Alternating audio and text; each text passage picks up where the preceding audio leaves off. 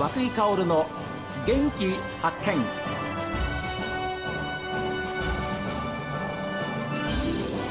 おはようございます。和久井薫です。和久井薫の元気発見。一日の始まりは私が発見した北海道の元気な人と出会っていただきます。2016年の北海道新幹線開業から7年が経ちました。今週はですね北海道の玄関口木古内町にやってまいりましてさあ皆さん詳しいお話はですね鈴木真也町長にお願いしております。町長どうぞよろしくお願いいたします。どうぞよろしくお願いいたします。町長あのちょうど3年前の2020年町長になられまして、はい、当時40歳の若さでした。はい。もともとあの町議会議員を、はい、まあ、2期5年間やらせていただいてですね、えー、えー、今4 1期目4年の、まあ、3年経ったということで、はいはいえーま、町の仕事を、まあ、8年9年今やらせていただいてるんですがやはり、えー、首長が変わればですね町の未来は変わると、はい、そういったあの思いを持ってますのでそういった私の思いやですね政策ですとかそういったものを、まあ、職員やですねこう住民の皆さんと一緒にこう作り上げていくという意味ではですね、はい、その町の規模にかかわらずこの首長という仕事のですねあのやりがい責任っていうものはですね、えとても感じております。ですよね、はい、ですからあの町議の時とはまた違う思い、はい、責任も終わりだと思いますよね。はい、あ町長あの函館ご出身でいらっしゃる。はい。あの生まれも育ちも函館なんですよ。はい、はい、で大学を卒業された後10年ほど東京でサラリーマン生活をおやりになったというふうにお聞きしております、はい、あの空港関係のですね、はい、あの業界に、えー、10年ぐらい勤めておりまして。向こうで？はい、はい。まあ、東南、まあ、北海道に、はい。えー、から出たかったんですその当時はね。当時は学生としてね、はい、そうですね、えー、ですので、まあ、上京して東京で十数年住んでたんですが、えーえー、全く戻ってくる気持ちはですね全くなかったんですよ当時は。それはどういうわけ理由からですか？はい、えー、それはですね、えー、まあいろんな方とこう出会うたびにですね、はい、あの北海道出身、えー、函館出身というとですね、えー、景色がいいよね、はい、ご飯美味しいよね。一度は行ってみたい。そのように、えー、会う人会う人ですね、えー、褒めてくれるんですよ。なるほど。北海道のこと北海道の函館出身だっていうだけであこの人はあのとてもいい人なんじゃないかというねいやおっしゃる通りすごく皆さん褒めてくれて、はい、ただ実際住んでる人ってなかなか当たり前のことなので、うん、あのこの自然だったり、はい、その環境だったりそういったものに気づかない、うん、だけども10年間離れたことによってですね、はい、あの地元の良さ素晴らしさこの可能性というものを、うん、え感じて、はい、え気づいたら、えー、戻ってきたと。で、えー、函館を通り越して、えー、木古内に移住定住したということになります。まあ U ターンじゃなくて J ターンというかね。はい、そうですね。でやっぱり東京に出て初めてそのふるさとというか北海道の山あり、はい、川あり、はい、豊かな自然ありということに気づかされたということですね。はい、そうです。働くなら、えー、東京だけど、はい、えー、住むなら北海道とかですね。うん、まあ当時そういった声をいろいろ聞きながら、はい、でもやはり私も今子供が3人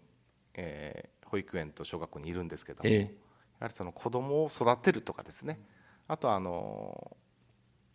その家族で住むのであれば、うんはい、やはりこの北海道東南がですね、うん、とても私はもう世界一だと、えー、そのように思ってます。東南に帰ってくる時に、えー、何かをやりたいっていうよりも仕事を通して地域を元気にさせたりですとか、はい、何かこう人材だったりとかその地域のためになりたいっていう仕事がしたかったので、うん、その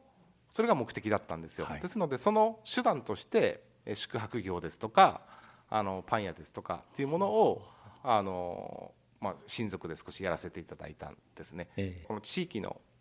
活性化そしてそのポテンシャルを、うん、えー、自分で確認するためと、はい、ずっとこの町に住んでる人がよそから来た若者がですね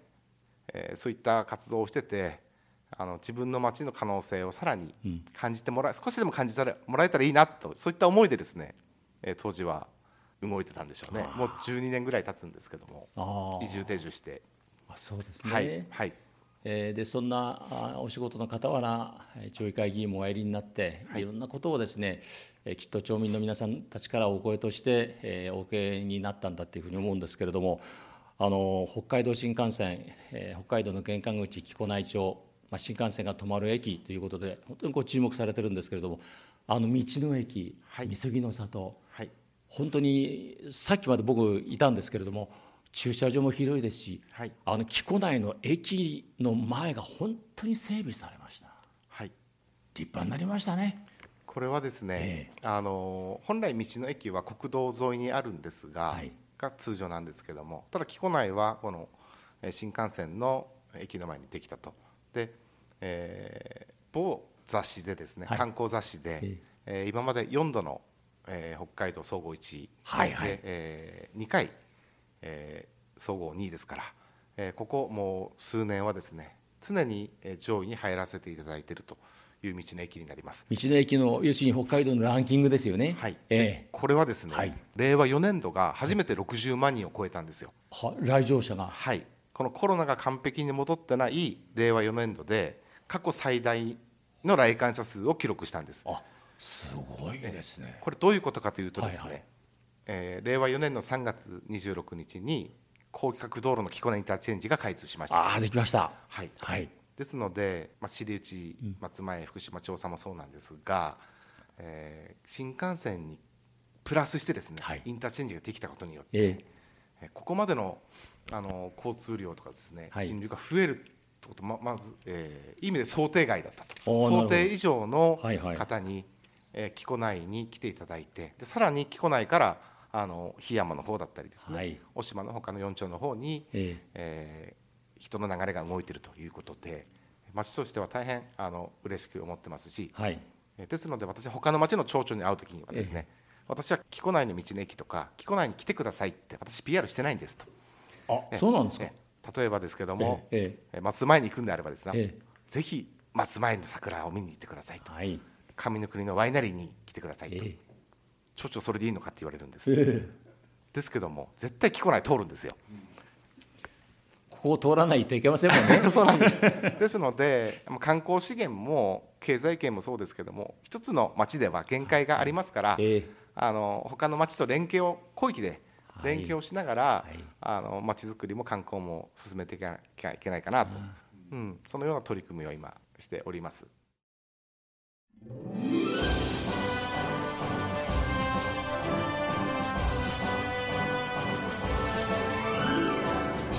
さあ皆さんからのメッセージはこちらです。メール元気アットマーク STV.jp genki アットマーク STV.jp